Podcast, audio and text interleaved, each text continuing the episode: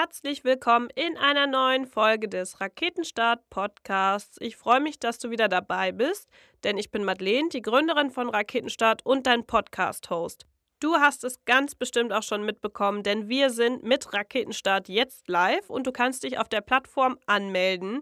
Und ich freue mich sehr. Tu das bitte gerne auf app.raketenstart.de und schau dir unsere Plattform mal an. Du kannst unter anderem schon unsere Legal Checks machen, um rauszufinden, was du rechtlich vielleicht noch beachten solltest und was du noch nicht umgesetzt hast, was du aber dringend solltest. Und wir launchen in den nächsten Wochen noch mehr Produkte. Du hast schon die ersten Ansprechpartner auf der Plattform. Das heißt, wenn es ums Thema Markenrecht geht, wenn es ums Thema Gründen geht, dann findest du auch schon die richtigen Partneranwälte dafür, bei uns und du kannst natürlich auch mit mir ein Gespräch buchen und ich kann dir die Plattform einfach mal zeigen. Ich bin sehr, sehr stolz, denn wir haben diese Woche die ersten 100 Startups schon geknackt, die auf der Plattform unterwegs sind und ich freue mich, dass wir euch jetzt allen bei euren rechtlichen Themen helfen können. Wir sind fleißig in der Produktentwicklung, um noch mehr coole Sachen auf die Plattform zu bringen. Jetzt geht's aber erstmal in die Podcast-Folge und ich habe heute den Sebastian Priller zu Gast, den Geschäftsführer der Brauerei Riegele. Na, klingelt da was? Nein? Was du aber auf jeden Fall kennst, ist das allerbekannteste Getränk der Brauerei Riegele und das ist nämlich die Spezi. Und die kennt ihr alle, aber vielleicht nicht so, wie ihr denken würdet, denn tatsächlich ist die Brauerei Riegele der Ursprung der originalen Spezi. Und da kommen wir nämlich auch direkt in unser Hauptthema des Podcasts, nämlich rechtliche Fuck-ups, wie es dazu kommen konnte, dass man eine ganz andere Spezie vielleicht eher kennt und was da rechtlich schiefgelaufen ist, beziehungsweise was die Brauerei Riegele heute, nämlich 30 Jahre nach dem Lizenzvertrag, dass die Marke Spezi genutzt werden durfte von einer anderen Firma, anders machen würde, das erfahrt ihr heute im Podcast in einer super spannenden Folge, von der man sehr, sehr viel lernen kann, auch darüber, wie es ist, ein Unternehmen aus der Familie zu übernehmen als Geschäftsführer und wie man das ins neue Zeitalter bringt. Denn gerade die Transformation ist natürlich auch für viele Unternehmen super relevant und Sebastian ist ein super entspannter und netter Typ, Deswegen wünsche ich dir ganz, ganz viel Spaß beim Zuhören und ab geht's in unsere neue Folge. Herzlich willkommen zurück im Raketenstart-Podcast. Ich habe heute den Sebastian zu Gast. Hallo Sebastian. Hallo, Servus Madeleine, grüß dich. Wir machen eine Remote-Aufnahme und äh, wir kennen alle die technischen Struggles. Mir ist tatsächlich gerade das erste Mal in einer Podcast-Folge das Internet weggebrochen irgendwie. Aber wir haben es geschafft und ich kann den Sebastian wieder sehen. Und Sebastian, wir haben ja vorher im Vorgespräch schon mal gesprochen. Ihr habt ein Familienunternehmen, das wahrscheinlich sehr, sehr viele Menschen kennen, beziehungsweise zumindest euer Produkt kennen. Sofort alle, würde ich sagen. Und da steckt natürlich eine Menge Historie hinter und auch viele rechtliche Themen, die sehr, sehr spannend waren. Deswegen habe ich mich sehr auf diese Folge gefreut.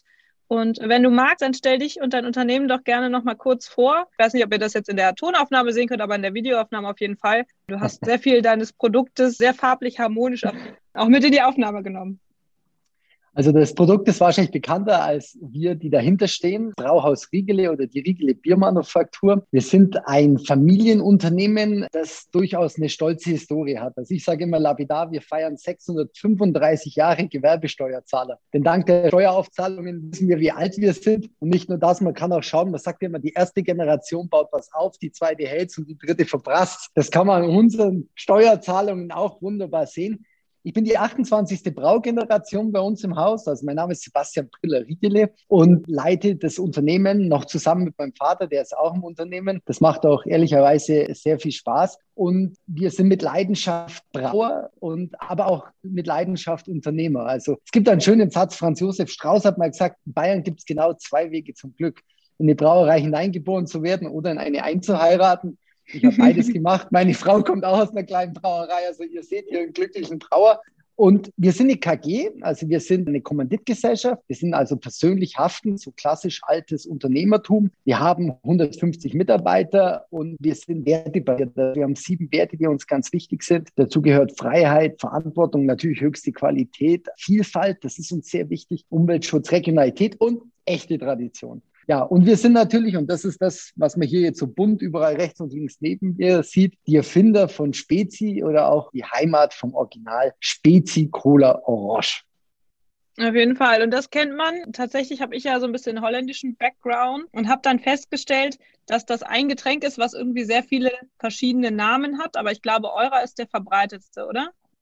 Ja, also man muss immer aufpassen. Also die Gattung heißt ja Cola Misch. So heißt der Markt. Und es ist eigentlich ein relativ deutsches Phänomen. Also international kennt man gemischte Limonaden, vor allem trübe Limonaden, eher seltener. Aber in Deutschland ist es vor allem in Bayern eigentlich das Heimat des Ur Ursprungsland des Misches. Und ab da beginnt dann die Marke. Also bei uns Spezies eine eingetragene Marke. Das heißt, die, diesen Markennamen darf man nicht verwenden, außer man hat von uns eine Lizenz. Die anderen nennen das kalter Kaffee. Man kennt auch andere Marken wie Schwipschwab oder sag ich es Mezzomix. Und dann gibt es Diesel umgangssprachlich. Also es gibt sehr viele Namen für Cola-Misch. Genau, also Cola Misch sagt eher keiner, auch wenn die Gattung so heißt. Aber ihr habt ja auch, ja, kann man das so sagen? Ihr habt das Getränk eigentlich erfunden? Ja, das kann man so sagen. Also das ist so ein bisschen wie das Tempo-Phänomen. Ja? Äh, man geht in die Apotheke, bestellt ein Tempo und oft bekommt man einfach nur ein Taschentuch. Und so ist es bei der Marke Spezi auch. Die Geschichte ist wirklich toll. Nach dem Krieg haben meine Vorfahren gesehen, dass in der Gastronomie es immer beliebter wurde, ein Mischgetränk zu trinken aus Cola und aus einer Orangenlimonade. Und das wurde immer zusammengeschüttet. Und damals muss man zwei Dinge bedenken. Es gab noch keine Schraubverschlussflaschen, es waren alles nur Kronkorkenflaschen. Also was hatte der Gastronom am Ende? Er hatte immer halb angebrochene Flaschen. Das hat ihn erstens genervt, es war Platzverschwendung und so weiter. Und irgendwann haben da meine Vorfahren gesagt, du pass auf, lieber Gastronom, wir machen dir eine Spezialabfüllung, ein Spezial-Cola-Misch und das ist dann Spezial-KM. Zur gleichen Zeit, und das ist eigentlich die lustige Geschichte, hatten wir ein Bier. Dieses Bier hieß Spezi. Warum? Weil es wurde beworben unter dem Namen ein Spezi, der bayerische Spätzl, der Freund, muss immer dabei sein. Und dann ist von diesem Name Spezi KM und das Spezi Bier ist es plötzlich ineinander geschwuppt und Spezi war erfunden. Und dann wurde die Marke 1956 eingetragen. Also seit 1956 ist das Ganze eine eingetragene Marke. Und das Spezi-Logo, das hier jeder kennt, glaube ich, mit den zwei Orangen, die da so ineinander hineinragen und in der Mitte Spezi, das gibt es bereits seit 1971. Also das hat eine wirklich lang, lang, lange Tradition. Und es ist natürlich auch für unser Haus wir sind natürlich ein bisschen stolz drauf, dass wir quasi die Erfinder des Spezies sind. Die wenigsten wissen, dass es aus Augsburg kommt. Wir sind aber auch leidenschaftliche Spezi-Trinker. Aber man muss halt wissen, wir sind nach wie vor eine kleine Familienbrauerei. Und das war auch damals so. Und man ist natürlich, ja, in dem Markt der, der Limonaden etc. steht man Giganten gegenüber wie Coca-Cola, Pepsi. Da hast du als kleines Unternehmen keine Chance. Und dann hat man gesagt, und das war 1977, lass uns doch mal einen Verband gründen. Ja, wir suchen Partner, die Lust haben, mit uns zusammen die Marke Spezi zu entwickeln. Und dann hat man einen Spezi-Markengetränkeverband gegründet und da waren in der Spitze weit über 30 mittelständische Brauereien dabei. Die haben die Ausstattung von uns vorgeschrieben bekommen, also ein klassisches Lizenzmodell, den Grundstoff geliefert bekommen, die Rezeptur und die durften Spezi abfüllen und dann eben in ihrem Gebiet vermarkten, vertreiben. Heute ist es so, natürlich weiß jeder, dass Unternehmen kommen und gehen. Also von diesen vielen Partnern sind nur noch sieben übrig. Wir sind heute eine schlanke Struktur mit sieben Spezi-Partnern und einer Ausnahme. Das ist Paulaner Spezi, was uns ein bisschen wehtut. Aber ansonsten sind wir sieben Familienbrauereien, die heute unter unserer Lizenz Spezi machen. Und die Spezi-Zentrale, das ist noch kleiner, das ist mein Vater, das ist die Frau Frieder, unsere Assistentin und das bin ich. Das ist Spezi. Voll schön. Jetzt, ich weiß gar nicht, ich glaube, du bist der erste Familienunternehmer im Podcast, der so wirklich so die Tradition fortführt. Vielleicht jetzt mal so zu dir. War das für dich von Anfang an klar, dass du das Unternehmen irgendwann mal übernehmen würdest? Oder wie kann man sich so vorstellen, wie bereitet man sich darauf dann vor, wenn das vielleicht von Anfang an klar war? Also ich glaube, das Erste, was man, das ist ganz witzig, mein Vater und ich haben auch über Nachfolge im Unternehmen schon ein paar Vorträge gehalten, weil ich glaube, das Erste, was man als Unternehmen wissen muss, man bekommt kein Nachfolger, man bekommt ein Kind. Und man muss auch ein Kind, glaube ich, so behandeln. Ich bin auch immer als Kind behandelt worden, nicht als Nachfolger. Natürlich wächst du in das Unternehmen rein. Natürlich bist du stolz zu sehen und neugierig zu sehen, äh, was macht der Papa. Aber es war immer meine freie Entscheidung. Und bei uns herrscht auch die Regel, bevor man ins Unternehmen kommt, muss man was anderes machen. Und ich war dann fünf Jahre Berater bei der Boston Consulting Group. Und als mein Vater schon gedacht hat, er kommt nicht mehr, dann habe ich gesagt, jetzt ist der Zeitpunkt. In meinem Herzen bin ich Unternehmer. Ich wollte immer kommen. Und dann bin ich, das war 2006, ins Unternehmen eingestiegen. Und mein Leben hat sich radikal verändert. Von 156 Flügen in 2005. Jetzt habe ich gar kein Auto mehr. Ich laufe zu Fuß zur Arbeit und bin glücklich. Auf jeden Fall. Wie ist denn das? Hast du Geschwister? Ich habe zwei Geschwister, das sind beide jünger. Die haben sich dann dadurch, dass das von uns so ein bisschen Gott gegeben war, dass es immer hieß, der Erste hat das erste Recht, aber keiner muss, haben die sich natürlich frühzeitig auch anders orientiert. Und wenn man sowas als Kind mit dem Gedanken aufwächst, dann gibt es auch keinen Konflikt in der Familie, weil das war für uns immer Gott gegeben. Ja? Also das, da gab es nie eine Diskussion drum. Ähm, es ist schwierig, wenn man die anderen Modelle sagen, ja, der Beste bekommt zum Beispiel. Was sind dann die anderen zwei? Das sind dann die Halbguten. Das ist schwierig. Also deshalb haben wir diesen Weg gewählt. Wir sind mit diesem Weg, glaube ich, auch recht gut gefahren. Und man muss heutzutage natürlich schon wissen, das kann ich ja nur jedem sagen, der sich selbstständig macht, ohne Leidenschaft geht es nicht, weil selbst und ständig, das gilt immer, ob du ganz klein am Anfang bist, aber auch später. Das wird von dir erwartet. Das ist aber auch notwendig, um in dieser schnelllebigen Zeit bestehen zu können. Ja. Und wenn du nur sag ich mal, angetrieben bist zu sagen, ich, mein Ziel ist eine, eine, eine schnelle Exit-Strategie und mein Ziel ist eigentlich hauptsächlich monetär zu verbessern, dann glaube ich, reicht es nicht, um durch die Niederlagen, die du in deiner Laufbahn auch erfahren wirst, hinwegzukommen. Leidenschaft, Hingabe und Wissen, das ist, glaube ich, das, was du brauchst.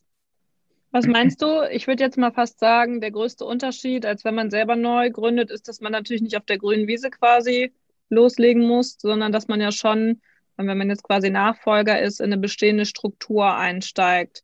Ist das dann auch so, wie man sich das dann vorstellt, dass du zum Beispiel von deinem Vater dann sehr, sehr gut eingeführt werden konntest? Oder wie habt ihr das quasi gemacht? Ja, also fangen wir mal so an. Ich glaube, was es wichtig ist, dass man das Unternehmen zumindest von der Piki auf kennt.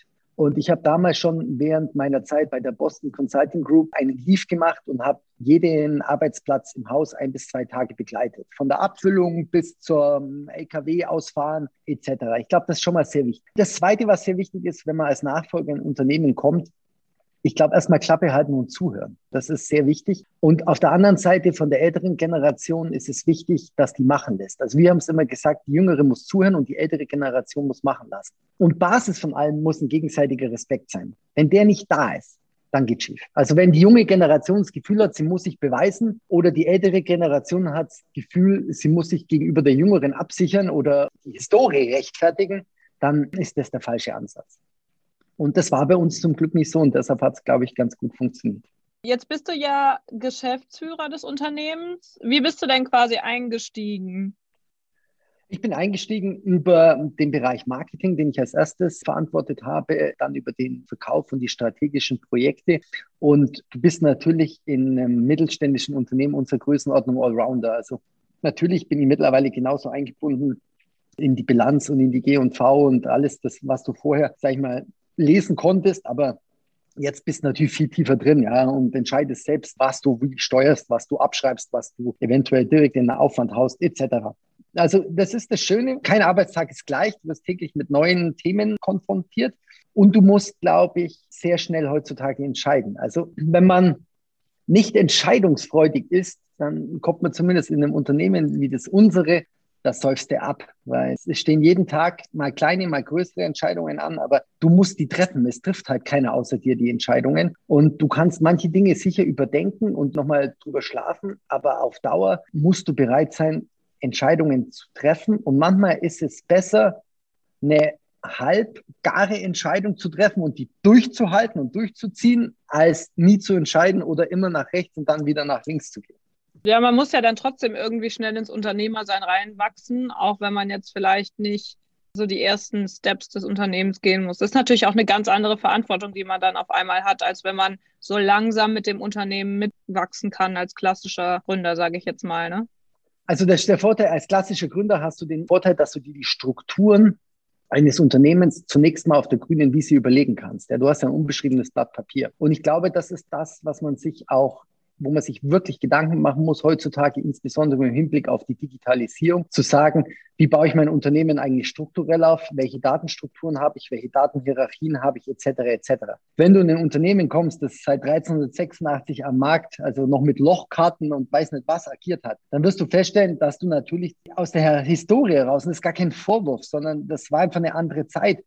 Als ich gekommen bin, haben wir noch unter dem gleichen Artikelnummer Artikel mit unterschiedlichen Etiketten abgefüllt. Das kannst du in der heutigen Zeit logischerweise nicht mehr machen. Da bist du tot bei jeder Digitalisierung. Da musst du natürlich schon, und das ist ein Prozess, der dauert, der ist furchtbar zäh, der ist furchtbar im Detail. Da musst du natürlich in so ein Unternehmen erst sehr, sehr, sehr langsam reinwachsen. Das dauert wirklich, bis du das ganz durchdrungen hast. Da habe ich, glaube ich, heute noch nicht den letzten Winkel durchdrungen. Das ist eine echte Herausforderung, vor der man steht, wenn man, sagen wir, ein gewachsenes Wollknäuel hat, das auch noch dann das geht so lange, weißt du, solange man immer das Gleiche macht. Aber jetzt, wo die Zeiten schneller werden und noch, wo wir sehr viele Dinge neu machen, wo wir neue Märkte gehen, wo wir die Artikelvielfalt erhöht haben, gerade da, wenn du dann nicht auch anfängst, die Basis dir nochmal anzuschauen, spätestens wenn du glaubst, was skalieren zu können, fährst du gegen die Wand.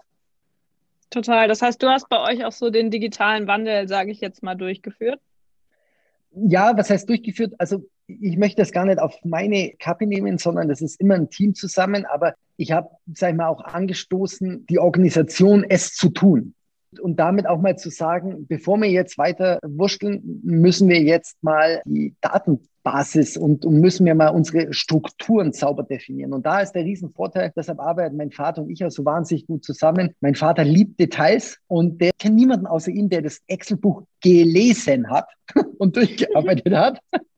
Und er ist jetzt da federführend dran. Wir haben auch noch einen Spezialisten mit in an Bord geholt. Ja. Mir ist es wichtig zu sagen, okay, wir haben die und die Struktur und dann ist natürlich super, weil mein Vater da sehr, sehr ins Detail, in die Tiefe geht und dann natürlich jemanden zu haben, der das Verständnis für das Gesamtunternehmen hat, aber gleichzeitig bereit ist, sich in die Datenstrukturen reinzuknien, ja, weil das ist total zeitaufwendig und am Ende vom Tag siehst du manchmal nichts, außer dass eine Excel-Liste ein bisschen mehr gefüllt ist. Das ist super, die Kombination. Das macht auch viel Spaß und gibt mir ein bisschen ehrlicherweise auch den Rücken frei, um auch kreative Sachen oder am Markt Trends nachzugehen, den Verkauf anzukurbeln, den Export anzukurbeln etc. Jetzt sagst du gerade kreative Arbeit. Ihr seid natürlich ein Traditionsunternehmen und gleichzeitig eine sehr, sehr starke Marke. Wie kreativ kann man denn mit einer Marke sein, die gleichzeitig so sehr Traditionsunternehmen ist? Die Frage ist super, weil ich glaube, die Frage wird so oft falsch beantwortet. Und zwar ehrlicherweise gibt es jetzt auch einen kleinen Kritikpunkt im Hinblick auf die Werbeindustrie. Die wird auch von viel zu vielen Marketingagenturen aus meiner persönlichen Überzeugung ein bisschen falsch beantwortet. Also du musst sehr, sehr vorsichtig sein und du musst sehr, sehr, sehr langfristig denken. Bei uns im Haus heißt es immer so, wenn du einen Slogan, einen Begriff nicht mehr hören kannst, er dir zu den Ohrwascheln rauskommst und du denkst, mein Gott, nach 15 Jahren müssen wir was ändern, dann ist wahrscheinlich der Punkt, der beim Verbraucher überhaupt mal ankommt. Also alles, was wir gemacht haben, haben wir sehr behutsam gemacht und auch nach wie vor machen das aus meiner Sicht lieber Step by Step und ganz nur feine kleine Sachen, als das, wenn wir so einen Marketing-Pitch haben und wir hatten auch Agenturen, die hergekommen sind und als erstes gesagt haben, jetzt ändern wir mal das Logo. Da ist ehrlicherweise für mich das Gespräch quasi beendet, weil da sehe ich die Herangehensweise ist falsch. Man braucht nicht permanent neue Ideen kreativ sondern man braucht oft mal mehr einen langen Atem, Dinge gut und vernünftig umzusetzen und dann logischerweise zu adaptieren an einzelne Verwenderschaften, an einzelne Vertriebskanäle etc. etc.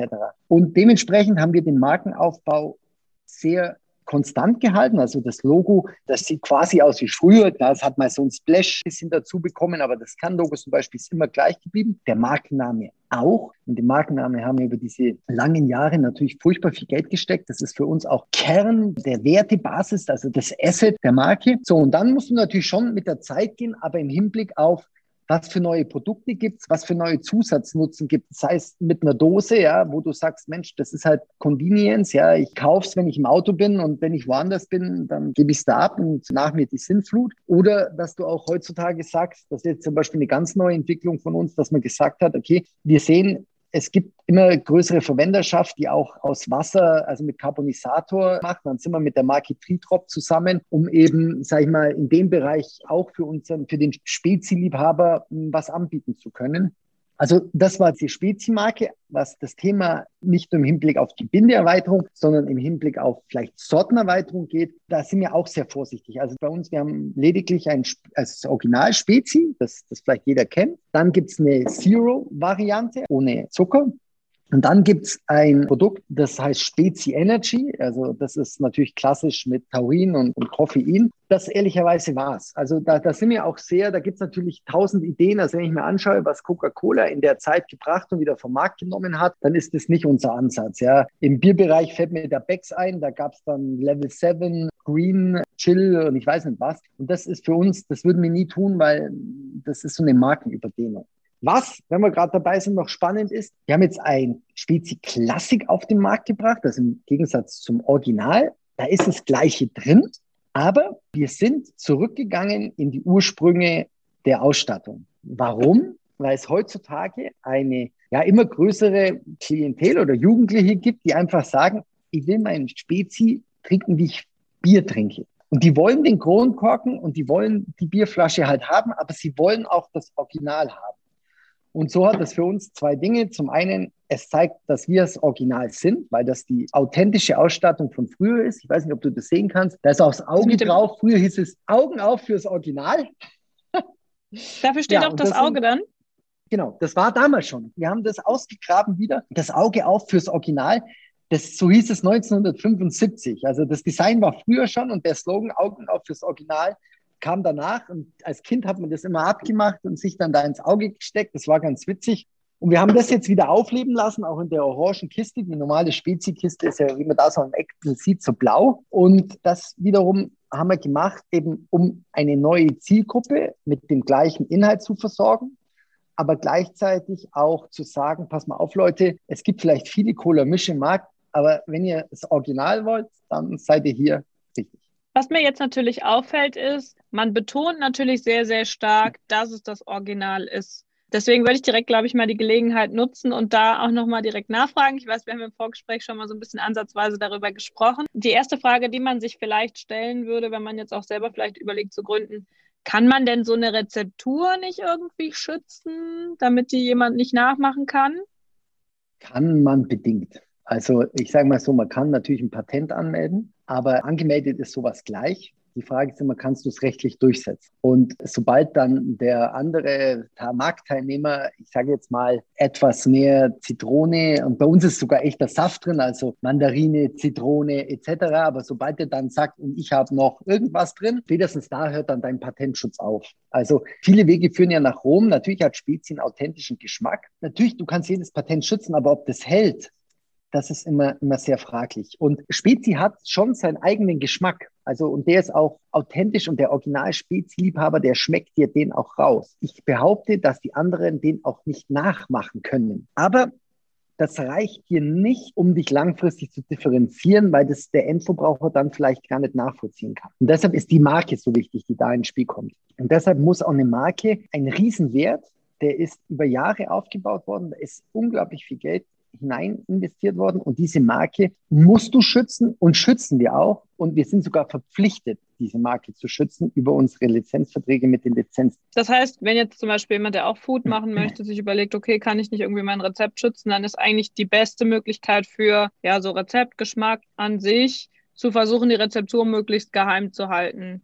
Also es ist ja so, wenn du ein Patent kannst du ja nur dann anmelden und durchsetzen, wenn du ein neues Verfahren entwickelt hast, das vorher nirgendwo veröffentlicht war und es vorher nicht gab. Wenn du ein solches Patent hast, wo du dir sicher bist, dass es so ist, dann machst du es über ein Patent. Aber wie gesagt, ist sehr schwierig und gleichzeitig musst du natürlich in der Patentbeschreibung veröffentlichen, was du tust. Das heißt, viele Unternehmen gehen diesen Weg eben nicht, sondern die gehen den Weg über die Marke. Und da ist es natürlich wichtig und das sehen wir immer wieder und das ist leider auch oft schade, dass viele Unternehmer oder Gründer sehr schnell sind mit ihrer, ihrer Marke und viel zu wenig Zeit investieren in eine vernünftige Recherche vorab. Das heißt, wir haben relativ häufig, dass jemand beispielsweise anmeldet, Spezial, ja, für Spezi. Also der macht auch einen Cola-Misch und nennt es Spezial. Da habe ich gar keine Chance. Da muss ich rechtlich dagegen vorgehen, weil ich bin verpflichtet. Und jedes Markenrecht wird sagen, das ist phonetisch viel zu nah dran, das ist optisch viel zu nah dran. Der Gründer, wenn er auch noch investiert hat, bereits in Design, Kreativität, an Agentur, aber noch schlimmer, wenn er produziert hat, steht er vor einem riesen Schaden Schaden, der er nicht nur sich, sondern im Zweifel auch der bestehenden Marke zugefügt hat. Und wenn er dann noch Pech hat, kriegt er eine Schadensersatzklage.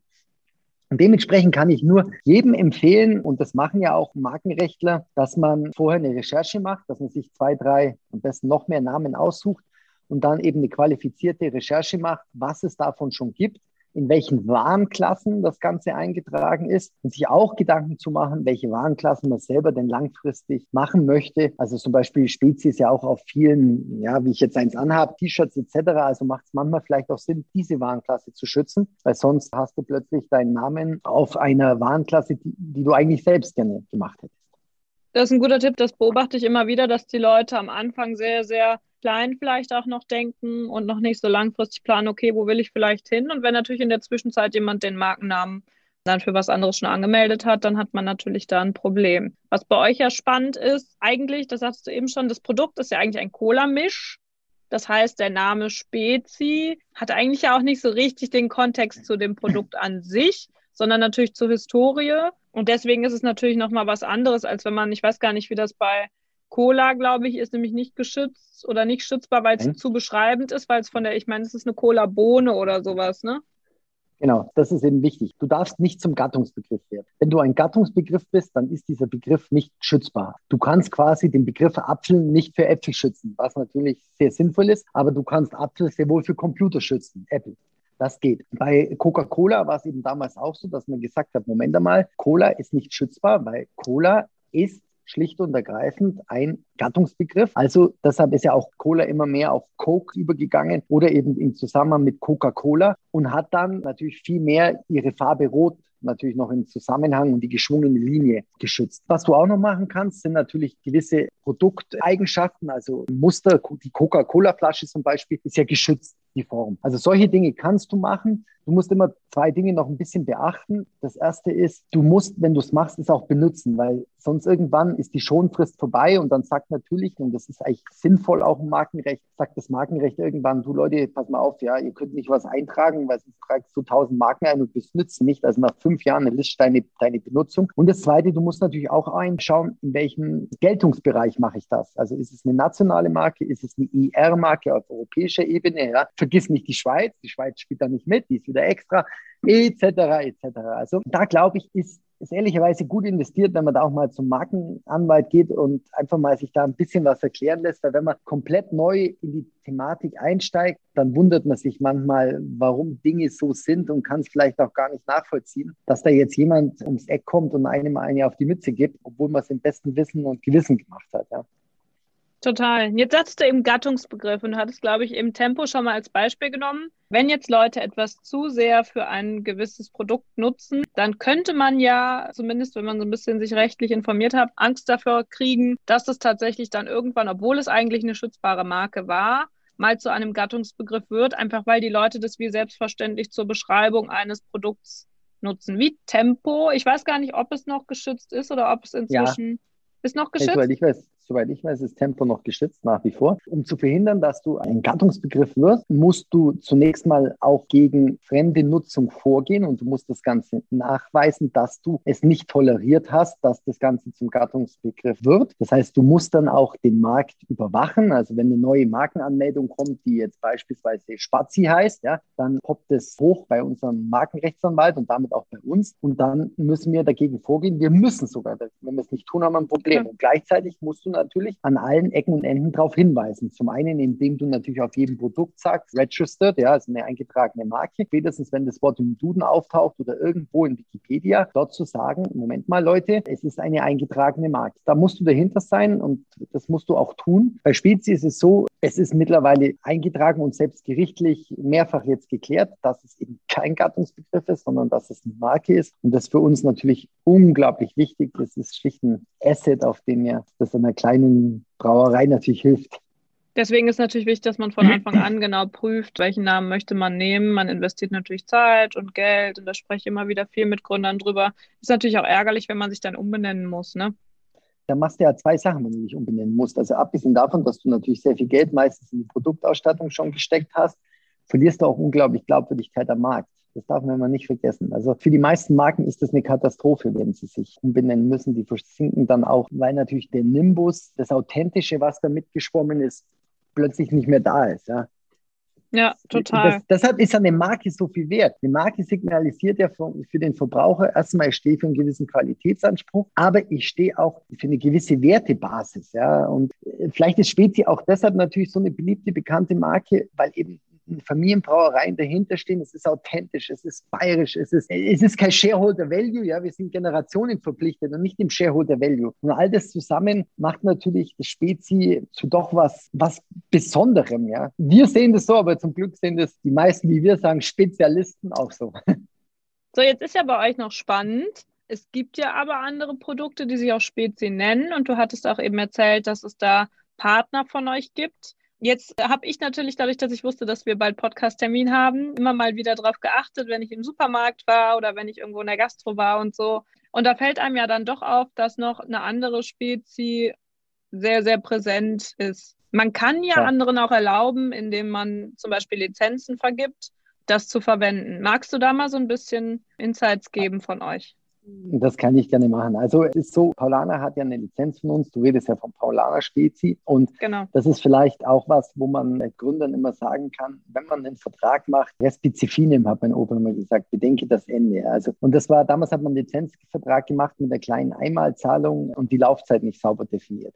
Und das ist natürlich schlecht. Also äh, Paulana spielt es richtig, die dürfen sich so nennen, unter unserer Lizenz. Leider profitieren wir davon nicht, was wir nicht gerecht finden, weil wir investieren natürlich in den Markt, wir investieren in die Marke. Und hinter Paulana steckt natürlich die Brauholding International, ein riesengroßer Konzern, der eine unglaubliche Distributionskraft und Marktkraft hat. Also ich habe ja gesagt, Spezi, das sind die drei Hansel, mein Vater, die Frau Rieder und ich. Und bei der BHI steckt natürlich eine Marktmacht dahinter, die ist Wahnsinn. Und dementsprechend haben, ist es für uns oder ist es natürlich dann oft schwierig, dass du plötzlich einen Player hast, der deinen Namen verwendet, gleichzeitig eine Salesforce hat, die riesig ist und dir dann da das Wasser ein bisschen abgräbt. Auch ein Grund, warum wir natürlich sagen, trinkt das Original und warum wir schon, und das ist der Vorteil wiederum, wenn man eine authentische Historie hat, dass du dann auch Fans hast, und die musst du wirklich dann zu deinen Fans machen, die dann rausgehen und sagen, ja, Moment einmal, nee, das ist nicht das Original, das ist das Original. Ein anderer Punkt, den du angesprochen hast, mit der Gastro ist auch ein ganz spannender Punkt.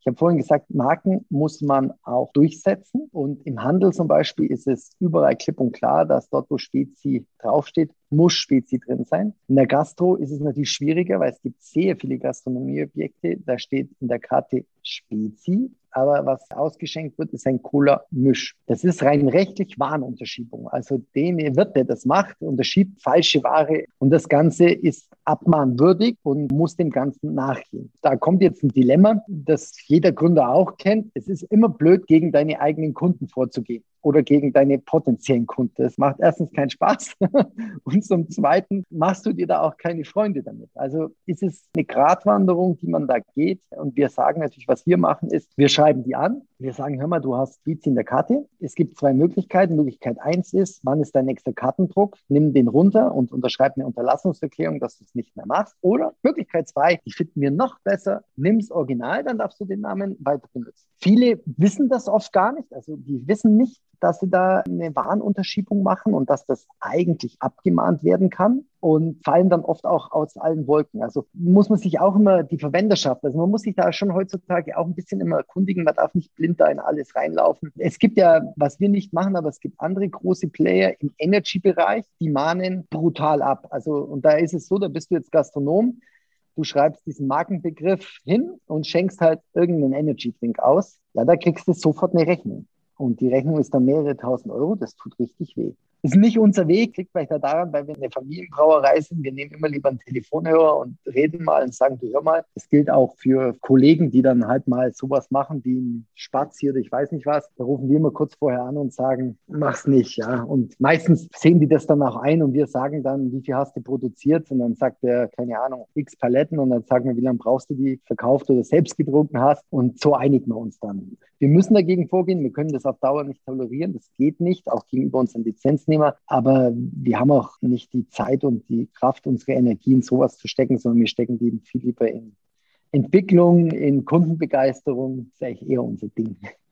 Ist ja auch schöner, wenn man erstmal mit den Leuten spricht, weil ich glaube, viele Leute machen das nicht mit bösem Willen. Ich meine, letztendlich, wenn man mal guckt, eigentlich bedeutet ja eine Markennutzung, dass man versucht, von diesem Image zu profitieren.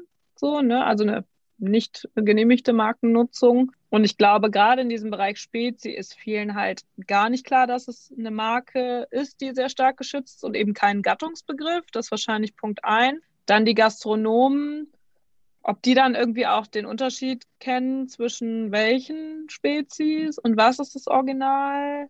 Ich weiß auch nicht. Also da kommen ja irgendwie Sachen dazu. Und ich glaube, da ist es, das sage ich auch immer zu allen Startups, es ist ja eigentlich immer schöner, wenn man erstmal miteinander spricht, als direkt die Anwälte loszuschicken. Gerade wenn die Leute es eigentlich nicht böse gemeint haben. Wobei es natürlich immer schwierig ist, weil du siehst ja nicht rein, ob gut gemeint ist oder, oder ob es böswillig ist. Aber das kann ich nur jedem empfehlen. Also gerade wenn du gründest, ja, da geht es ja auch um Geschwindigkeit, um Schnelligkeit oft. Ja, natürlich musst du an vielen Stellen schnell sein. Ganz ehrlich, spätestens wenn du dann plötzlich anwaltlich dich austauscht, bist du nicht mehr schnell, sondern dann ist es nur noch teuer und das nimmt dir so viel Elan, das nimmt dir so viel Ressource. Also lieber vorher abklären, lieber dann den Hörer nehmen und lieber dann sagen, okay, ich muss nochmal mein Konzept überarbeiten, bevor ich da in den Markenrechtsstreit gehe. Vor allem, das sind auch, wenn man Pech hat, die Konsequenzen echt teuer. Also was jetzt Schadensersatzklagen anbelangt oder, oder, oder. Je nachdem, an welche Marke man gelangt. Wie gesagt, nicht jeder ist, ich sage jetzt mal so nett wie Spezi oder wie wir, dass man anruft und das versucht zu regeln. Da gibt es eben auch andere. Und das geht echt schnell ins Geld. Kommen wir nochmal zurück zu eurem Lizenzmodell, sage ich jetzt mal. Was kann man denn da machen oder was ist so deine Erfahrung? Wenn man jetzt wirklich nicht von Anfang an da einen Lizenzvertrag irgendwie so definiert hat, dass der Zeitraum, wann er abläuft, irgendwie definiert ist. Gibt es da irgendeine Möglichkeit, wie man da quasi Fehler, die man, ja, das ist, ist ja meistens auch einfach wahrscheinlich Unwissenheit oder so, ne? Am Anfang, wenn man so eine Lizenz dann vergibt, da ist man wahrscheinlich froh, dass überhaupt jemand eine Lizenz möchte. Da ist man voll stolz und denkt so, yay. Gibt es da irgendwas, was man machen kann? Ja, also das Erste ist, man sollte immer, immer, immer, immer bei jedem Vertrag, also wenn ich einen Vertrag lese oder einen Vertrag mache oder einen Vertrag unterschreibe, dann ist eigentlich meine erste Frage immer, wenn es schief geht, wie komme ich wieder raus? Das ist das A und O. Wenn man das aber nicht gemacht hat, dann sieht das Gesetz schon was vor, das sagt nach 30 Jahren, wenn ein Vertrag über 30 Jahre läuft, verstößt er gegen die guten Sitten und dann ist das Ganze unter bestimmten Voraussetzungen auflösbar. Allerdings kann sich jeder natürlich überlegen, dass das mit sehr, sehr hoher Wahrscheinlichkeit nicht ohne eine gerichtliche Auseinandersetzung geht, die wiederum Zeit und Geld kostet. Und dementsprechend, wenn man einen Lizenzvertrag macht, muss man, ist Punkt eins, schau dir an, wie du wieder rauskommst. Punkt zwei ist, überleg mal, was passiert, wenn der Markt sich plötzlich signifikant dreht. Also damals muss man sich vorstellen, als der Lizenzvertrag gemacht wurde, da haben die Brauereien 10 bis 20 Kilometer um ihren Schornstein herum das Liefergebiet gehabt. Die Logistik war nicht wie heute. Kein Mensch konnte sich vorstellen, dass es mal eine nationale Distribution gibt. Ja, das war halt, ich meine, wir reden davon nach dem Krieg. Ja, das war einfach der Fall. Und heutzutage ist das dritte, was man auch nicht unterschätzen darf, ist das ganze Thema Kartellrecht. Also man muss sich auch hier gut Gedanken machen, was darf ich denn eigentlich meinen Lizenznehmern vorschreiben und was kann ich nachhalten, was kann ich nicht. Also spätestens, wenn es in das Thema Preisgestaltung geht, ja, ist höchste Vorsicht geboten, denn ich kann schon bestimmte Preisvorgaben machen für gebietsüberschreitende nationale Kunden, aber ich kann dem einzelnen Lizenznehmer nicht sagen, wie er bei Meyer Huber den Preis zu gestalten hat. Und wenn ich das vertraglich mache, bin ich im Kartellrecht sehr schnell drin. Also auch hier muss ich sagen, Leute, passt auf. Das geht oft lange gut, ja, weil wo kein Kläger, da kein Richter. Aber wenn, dann sind es keine schönen Tage, die man da vor sich hat. Klassisches Spezi-Kartell dann, ne? ja, ja, du, es gibt schon, also ja klar, ein Spezi-Kartell, genau. Also Spezi hat zum Beispiel ein eingetragenes Mittelstandskartell. Das gibt's. Du kannst hingehen und kannst sagen, Leute, wir sind so klein, wir haben überhaupt keine Marktmacht und um jetzt in gewisser Weise gegen eben die ganz Großen dieser Welt auch nur ansatzweise miterhalten zu können, müssen wir uns absprechen. Ja, wir müssen sagen können, wie wir bestimmte Dinge machen. Und das kannst du bis zu einem gewissen Grad machen, aber du musst es beim Kartellamt anmelden. Das Kartellamt muss es dir genehmigen. Dann kannst du das Ganze eben durchsetzen. Und es ist zum Beispiel so, dass du heute durchaus durchsetzen kannst, dass es Kundenschutz gibt. Also wenn du einen Lizenzvertrag machen möchtest, das kann ich jedem nur empfehlen, dann bedenke, dass auch deine Lizenznehmer vielleicht mal um den gleichen Kunden buhlen. Und dann hast du Streiterei in deiner Hütte. Die Streitereien werden meistens gelöst, dass der eine sich mit dem anderen unterbietet. Ja, und das ist für deine Marke ganz, ganz schlecht, weil dann hast du plötzlich ein Wirrwarr im Markt. Der eine verramscht deine Marke, der andere sagt, das ist plötzlich eine Luxusmarke und etc. Und da macht es dann wahrscheinlich schon Sinn zu sagen, pass auf, wir machen ein Modell, das hat beispielsweise Kundenschutz. Das heißt, wenn jemand den Kunden hat, dann darf der andere den von ihm nicht abwerben. Das kannst du kartellrechtlich machen. Was du nicht mehr machen kannst, ist sagen, pass auf, Bayern ist für dich. Das kannst du nicht mehr machen. Also einen Gebietsschutz kannst du nicht machen. Aber das ist von mir natürlich keine mit Gewehr Rechtsanalyse, weil das ändert sich ständig. Mein Plädoyer ist nur, macht euch auch hier mal vorher schlau, bevor man da ins offene Messer rennt. Ich glaube, Kartellrecht hat kaum einen Gründer so richtig auf dem Schirm. Ist witzig, weil ich habe vor ein paar Tagen, ich muss mich da nochmal reinfuchsen, weiß nicht, kennst du Font Off? Die machen äh, mhm. Rucksäcke. Die sitzen auch hier in Köln. Und da hatte ich auch eine Meldung dazu gelesen, dass die jetzt tatsächlich ein Bußgeld bekommen haben wegen kartellrechtlicher Sachen. Und das ist ja für die meisten, bis du erstmal an dem Punkt bist, wo Kartellrecht für dich so richtig eine Rolle spielt, natürlich dein Luxusproblem, so nach dem Motto. Gerade für Existenzgründer. Ja. Aber irgendwann nee, wird es relevant. Stimmt, das ne? sehe ich, das sehe ich anders, weil spätestens wenn du das erste Produkt verkaufst, ist ja eine Frage, wie gehst du mit deinem Kunden um? Und wenn du dem Kunden sagst, pass auf, du musst es zu dem Preis verkaufen, sonst beliefere ich dich nicht mehr, spätestens dann bist du im Kartellrecht. Also da musst du höllisch aufpassen. Das ist auch vielleicht noch was neben dem Markenrecht, dem Kartellrecht, solltest du dir schon Gedanken machen über dein Kalkulationsschema und solltest dir auch überlegen, wie viele Stufen habe ich denn im Markt? Also bin ich jemand, der nur zum Endverbraucher, dann habe ich sicherlich ein anderes Kalkulationsmodell, als wenn ich bedenken muss, nee, es geht über den Großhandel, vom Großhandel zum Einzelhandel, vom Einzelhandel zum Endverbrauch. Das solltest du dir deshalb frühzeitig Gedanken machen, weil du dann eben schon das Thema hast, wenn du das irgendwie falsch aufsetzt, dass du dann plötzlich jemandem sagen würdest, wie es zu verkaufen hat. Da ist geht schneller, schnell. als man denkt. Mhm. Ja, das geht schneller, als man denkt. Und man denkt bei Kartellen immer so an riesige Konzerne, die ganze Märkte irgendwie besetzen. Aber klar, wenn das durch das Lieferantsein dann schon derartige Einflüsse hat, klar. Ich halte das für einen Fehler im Übrigen. Also ich, an der Stelle verstehe ich auch, ich verstehe zwar die Intention dahinter, ich glaube aber, dass das Kartellrecht an dieser Stelle echt einen Fehler hat. Denn ein Handelsunternehmen, nehmen wir mal ein großes Handelsunternehmen, Rewe, Edeka, Lidl, egal wer, wenn die Eigenmarken machen, hat Lidl und wer auch immer in der Hand, genau zu welchem Preis das Ganze verkauft. Warum? Seine Eigenmarke er entscheidet. Wenn ich an Lidl, Rewe und Edeka verkaufe, dann darf ich nur UVPs, also unverbindliche Preisempfehlungen machen. Ich darf keine Sanktionen machen, wenn Lidl, Edeka etc. plötzlich mich in der Aktion, ich sage jetzt mal, verscheppert. Und während man sich am Anfang vielleicht als Gründer sagt, Mensch, super, ja, ich habe jetzt mehr Volumen, weil die günstiger verkaufen, ist es äh, nur kurzfristig lustig, weil am Tag drauf kann es gut sein, dass dein anderer Händler sagt, weißt du was, zu dem Preis verdiene ich mit dir nichts mehr, ich höre auf, mit dir zu arbeiten. Ja? Das ist schon, was uns auch immer wieder umhertreibt, weil wir ja auch eben diesem Konzept der Großen ja ein ganz kleiner sind. Und natürlich wir uns oft auch denken, was da manchmal passiert in der Preisgestaltung uns überhaupt nicht gefällt, aber wir haben keine Handhabe. Und mhm. da darf ich auch nichts sagen, da darf ich auch nicht anrufen und darf auch nicht drohen. Das ist so. Das muss ja. ich hinnehmen. Spannend. Ja, das ist ja. jetzt deine, deine ganze Erfahrung ne? durchs, durchs Traditionsunternehmen. Genau, manchmal äh, lustig, manchmal nicht so lustig. Wenn du jetzt Nein, überlegst. Unternehmer sein hat viele Facetten und nach jedem Tief kommt irgendwann auch wieder ein Hoch und das ist das Tolle. Auf jeden Fall. Stell dir vor, du müsstest jetzt als Existenzgründer ganz am Anfang nochmal anfangen. Wenn du jetzt so zurückblickst aus alles, was du schon gelernt hast, vielleicht auch dadurch, dass du im Familienbetrieb bist, aber auch während deiner eigenen Rolle jetzt die letzten paar Jahre, was ist so Wissen, wo du sagst, boah, da wäre ich, wenn ich jetzt selber gründen müsste, dankbar, dass ich das direkt von jemandem wie dir zum Beispiel lernen könnte. Das ist ja jetzt schon viel geteilt zum Thema Lizenzverträge, Verträge immer begrenzen, war ein sehr, sehr großer Tipp. Marke sehr, sehr sorgfältig prüfen. Warst du sonst noch so Themen, vielleicht auch gerne aus dem Food-Bereich oder so, wo du sagst, da denkt man jetzt eigentlich nicht so dran und das ist eigentlich gut oder das lernt man nur durch Erfahrung?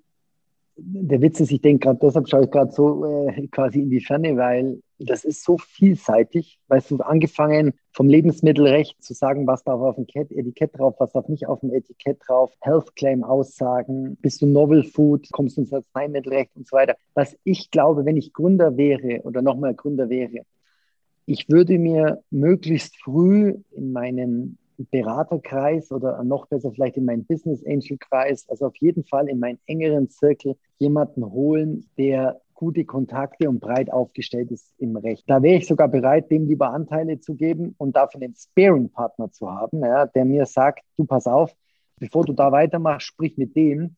Ich glaube, das ist wahnsinnig viel wert. Und das ist was, diese ganze Rechtsthematik, da ist auch so viel Bürokratie, das ist ja das, was auch Deutschland im Moment, sag ich mal, so langsam macht. Da sind so viele Fallstricke drin. Und da kannst du dann über eine eigentliche Kleinigkeit so schnell, so stark stolpern. Da ist das Geld gut in die Hand genommen und wenn das Geld nicht hast, eben die Anteile gut jemandem gegeben, der dir eine Marktberatung macht. Also eine, eine Rechtsberatung macht. Kann ich nur empfehlen.